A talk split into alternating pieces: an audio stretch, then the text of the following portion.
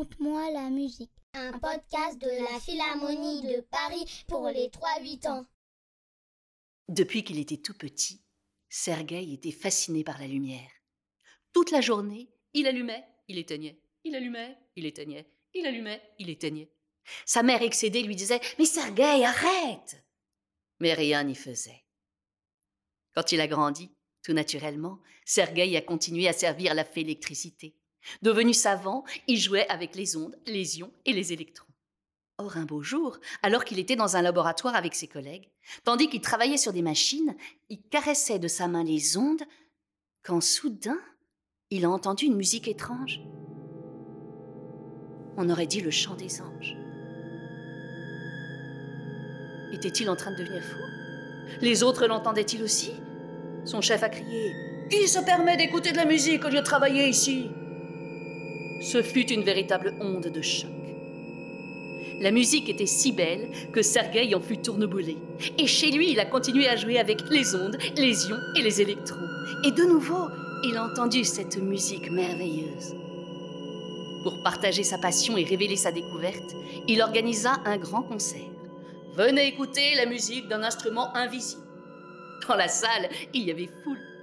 Mais le public, effrayé par ce joueur de musique qui agitait sa main dans le vide, se mit à jaser. C'est un sorcier. Il a vendu son âme au diable. Et tous de lui tourner le dos, même ses amis. Il se retrouva seul, chez lui, malheureux. Un jour, on frappa à sa porte. C'était le roi en personne qui lui dit un homme capable de jouer d'un instrument invisible est forcément un grand homme. Viens dans mon palais, joue pour moi, je te couvrirai d'or. Sergueï, ravi, s'installa au palais. Mais bien vite le roi lui dit Tu fais peur à mes sujets, tu es le diable pour eux.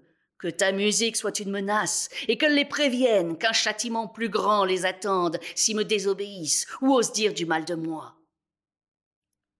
Sergueï finit par comprendre que le roi voulait faire de lui un instrument de son pouvoir pour terroriser ses sujets et les soumettre. Il protesta. Mon roi, je veux bien jouer de la musique pour toi, mais je refuse de faire ce que tu me demandes. Le roi ricana.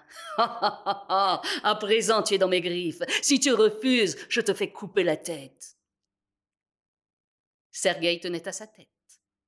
Et la mort dans l'âme, au lieu de faire chanter les anges, il a fait hurler les démons. Désespéré, Sergueï réussit un beau jour à s'échapper de sa prison dorée. Après avoir volé le costume d'un garde, il était parti un jour glacial. Il marchait dans la neige, sans s'arrêter. Il savait que s'il était pris, le roi le tuerait.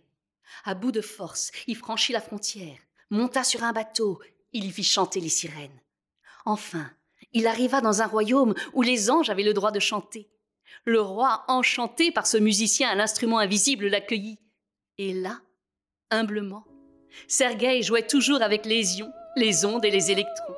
Quand il caressait les ondes, tous croyaient voir les anges fondre sur lui pour danser avec ses doigts. Paraît-il qu'un jour, alors qu'il était très vieux et qu'il jouait de son instrument invisible, on a vu des anges descendre du ciel pour l'emmener dans le monde de l'invisible, où l'on raconte qu'il continue à jouer pour le plus grand bonheur des astres et des planètes.